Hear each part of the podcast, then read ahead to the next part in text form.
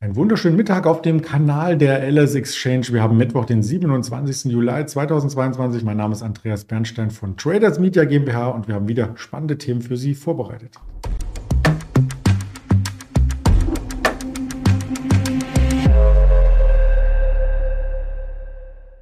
Und zum Marktupdate heute habe ich natürlich auch wieder einen Händler im Interview von Düsseldorf, den lieben Erdem. Doch bevor ich ihn einblende, noch der Risikohinweis ist auch ganz wichtig zu erfahren, dass wir hier nur unsere persönliche Meinung wiedergeben, keine Handelsberatung, keine Anlageempfehlung aussprechen. Und da ist auch schon Erdem. Hallo nach Düsseldorf.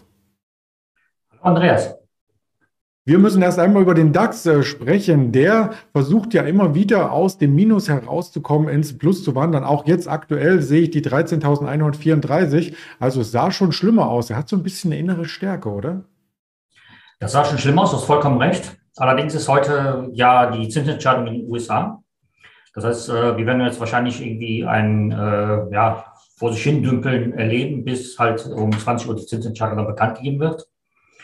Und um 20.30 Uhr ist dann die Pressekonferenz der FED und dann werden sie halt sagen, oder beziehungsweise uns dann äh, erläutern, wie sie dann halt die, äh, die äh, Konjunktur, konjunkturelle Situation sehen, wie sie dann halt halt ihre, äh, ihre ja, Zinspolitik weiterführen wollen. Und äh, ich denke mal, bis dahin wird man halt keine großen Bewegungen mehr im Markt sehen in das sind so die allumspannenden Themen und auch Termine, die es heute zu beachten gibt. Am Ende gehen wir auch noch mal gerne äh, kurz drauf ein. Auch bei den US-Börsen merkt man, das Volumen geht so ein bisschen raus. Die Richtungslosigkeit macht sich ähm, breit. Das ist nicht unbedingt das Sommerloch, sondern tatsächlich auf die Veranstaltungen zurückzuführen, ja? Das ist richtig. Wir haben ja äh, bei der letzten Zinsentscheidung vor knapp sechs Wochen wurde ja bekannt gegeben, dass die äh, Zinsen um äh, 0,75 Prozent angehoben werden. Danach kam ja halt die Spekulation am Markt auf, dass halt äh, die Inflation so weit hochgeschossen ist in den USA und auch im Euroraum, bedingt durch halt die Energiepreise, dass man auch am Markt mit einer äh, Zinserhöhung von einem Prozent gerechnet hat. Aber mittlerweile ist der Konsens laut Bloomberg Analystenmeinung, dass äh, wir heute eine Zinserhöhung von 0,75 äh, sehen werden. Das heißt, wir werden jetzt die Bandbreite von, äh, wir haben jetzt die Bandbreite von 1,5 bis 1,75. Das heißt, wenn wir jetzt dann 0,75 sehen werden, wären wir dann, äh, wären wir dann bei 2,25 bis 2,50. Und äh, man erwartet dann per Stand jetzt noch einen weiteren Zinsschritt, dass wir dann im Jahresende dann vielleicht die drei Prozent sehen werden bei den amerikanischen Zinsen. Aber wie gesagt, das ist halt alles noch äh, davon abhängig, wie halt die Inflation sich dann entwickeln wird und wie dann halt die Energiepreise sich entwickeln wird. Und speziell halt hier das äh, Erdgas. Und da äh, gibt es ja eine ganz spannende Geschichte auch, auch bezüglich halt mit diesem äh, Krieg zwischen Ukraine und Russland, äh, ob dann die Erdöllieferungen nach Deutschland dann gedrosselt werden oder komplett äh, wegfallen werden. Und das ist momentan auch die äh, Sorge, was wir dann auch aus der konjunkturellen Sicht hier bei uns haben und speziell auch in der Industrie. Das hat auch den DAX so ein bisschen am Boden gelassen, hat ihn aber auch nicht auf neue Jahrestiefs befördert. Also man könnte es auch positiv auslegen, das Ganze, genauso wie bei den Quartalszahlen. Da gibt es auch für und wieder immer wieder. Und äh, wir haben zum Beispiel auch vernommen, dass es weniger Trading-Aktivitäten äh, gibt. Aber mhm. trotzdem, die Banken profitieren von der aktuellen Lage. Zumindest die Deutsche Bank heute Morgen den größten Quartalsgewinn seit dem Jahr 2011. Die Aktie kann aber trotzdem nicht losfliegen. Genau, also die Zahlen waren äh, sehr gut, kann man nicht anders sagen, weil von der Deutschen Bank sind wir auch ein paar andere Sachen ja gewohnt gewesen, die letzten Jahre, Jahrzehnte. Ähm, die haben wieder 9 Milliarden Gewinn erwirtschaftet. Und man hat ja ein Ergebnis erwartet von 788 Millionen. Und die haben wir geschafft, äh, über eine Milliarde, ich glaube 1,05 war es genau, ähm, zu berichten. Ähm, wo Licht ist, ist auch Schatten. Äh, die Rückstellungen sind erhöht worden. Und man äh, versucht dann auch einen vorausschauend dann zu fahren. Ähm, die amerikanischen Banken, die auch äh, letzte Woche halt ihre Zahlen vorgelegt haben, das war äh, JP Morgan, Wells Fargo, die äh, Citibank, ähm, die haben äh, Ergebniseinbrüche erlitten, die haben auch ihre Risikovorsorge erhöht und das ist bei uns natürlich halt die Sorge, dass dann halt auch die Deutsche Bank dann äh, auch in diese Kerbe einschlagen könnte, wie auch alle anderen Banken auch im, im Euroraum.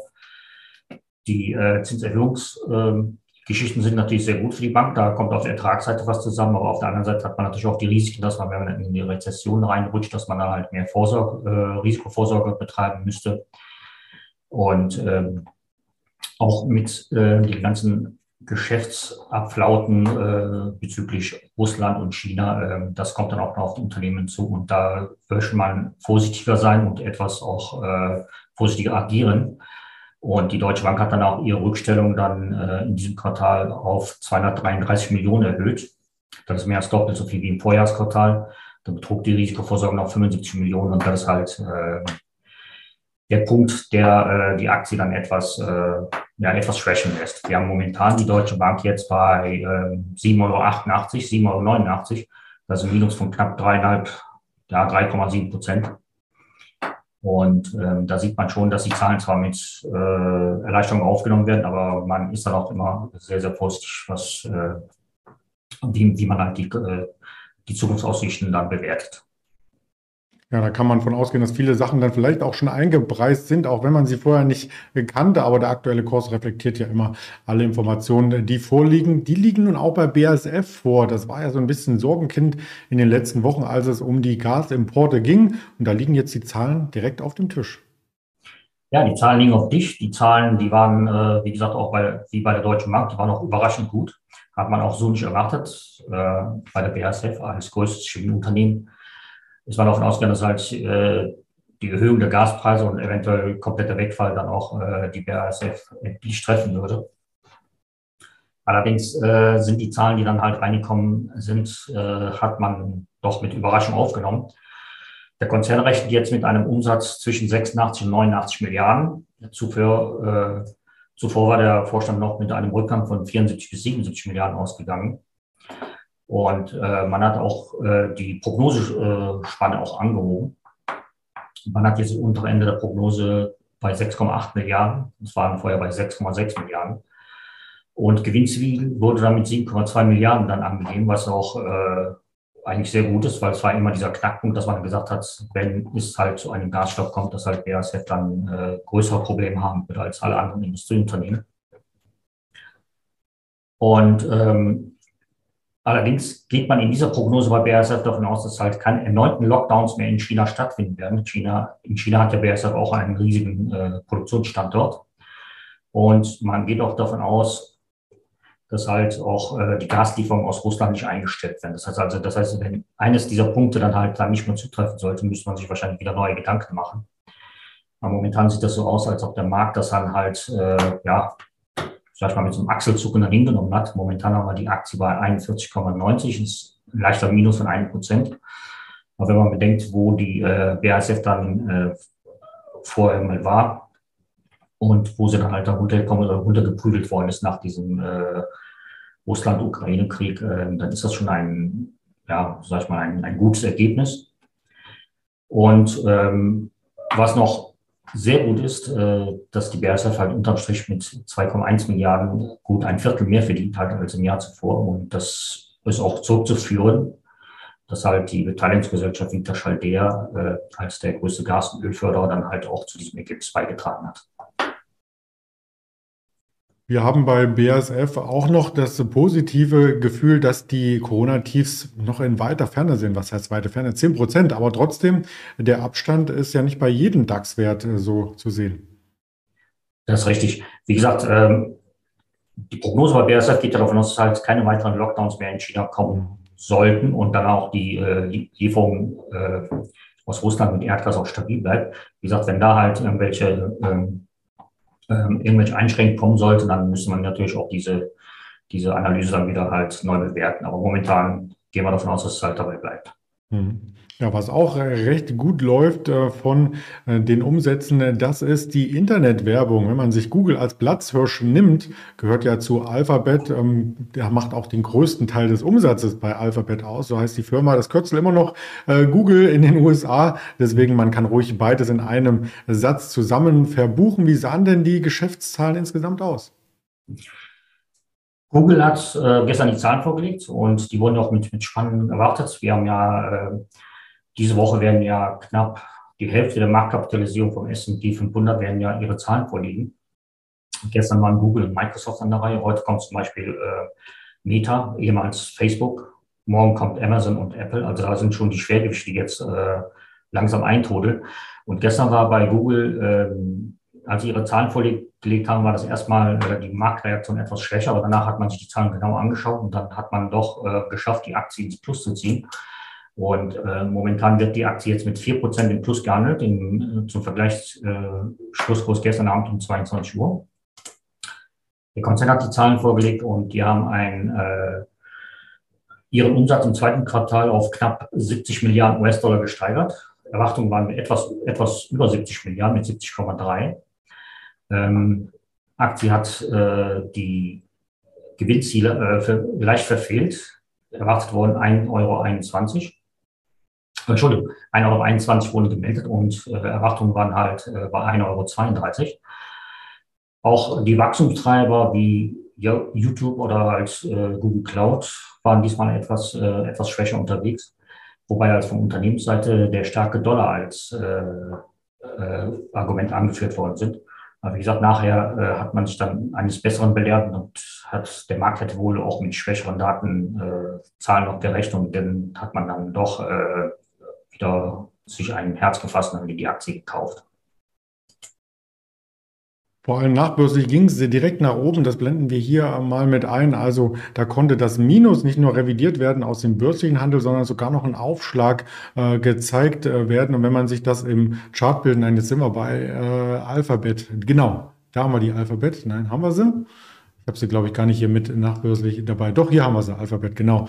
Ähm, da ging es ordentlich nach oben, was man nicht von der anderen Firma sagen kann, die parallel gemeldet hat. Und das wollte ich ausdrücken. Microsoft, die sind nämlich fast unverändert in die Nachbörse eingetaucht. Die sind fast unverändert eingetroffen. Microsoft hat ja auch ähm, ja, das Problem, dass momentan die immer noch ja sehr äh, Windows-lastig sind. Das heißt, äh, auf, äh, auf PCs und auf Rechnern sind die auch angewiesen, um ihre Produkte zu verkaufen. Aber trotzdem hat äh, Microsoft auch noch geschafft, ähm, ihre Zahlen so schmackhaft zu präsentieren, dass man dann doch äh, auch in der ersten Reaktion die Aktie zwar erstmal ganz leicht ins Minus gedrückt hat, aber nachher hat sich dann auch wieder erholt. Ähm, Microsoft hat geschafft, ihren Umsatz halt äh, knapp 12 Prozent zu steigern, jetzt auf knapp 52 Milliarden US-Dollar.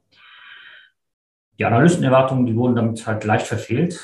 Ähm, Umsatz wurde gerechnet mit knapp 52,3 Milliarden, also da haben da schon ein paar hundert Millionen gefehlt, aber allerdings wurde das Ergebnis pro Aktie mit 2,23 dann getroffen.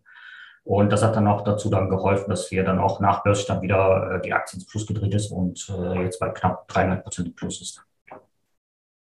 Wir schauen uns auch noch die Notierung in Euro an. Zuerst die Microsoft, da wir gerade dort waren. Auch da sieht man, dass die ähm, Schwäche aus den letzten Wochen ein bisschen gewichen ist und die Zuversicht einkehrt, dass ja vielleicht zum Jahresende doch alles gut wird.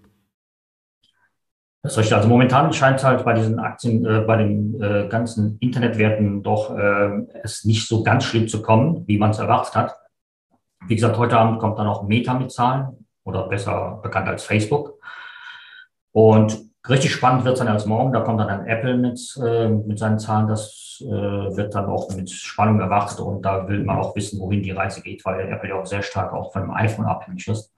Und ähm, gestern kamen zum Beispiel auch vorbörslich äh, die Zahlen von Walmart und die waren ja mit, gespickt mit einer Gewinnwarnung. Und deswegen ist, deswegen ist man auch interessant, dass halt morgen nachbörslich auch Amazon die Zahlen liefert als größter Einzelhändler über, äh, übers Web, die da die, ähm, die Konjunktursorgen, die Inflation, wie sich dann da ausgewirkt hat.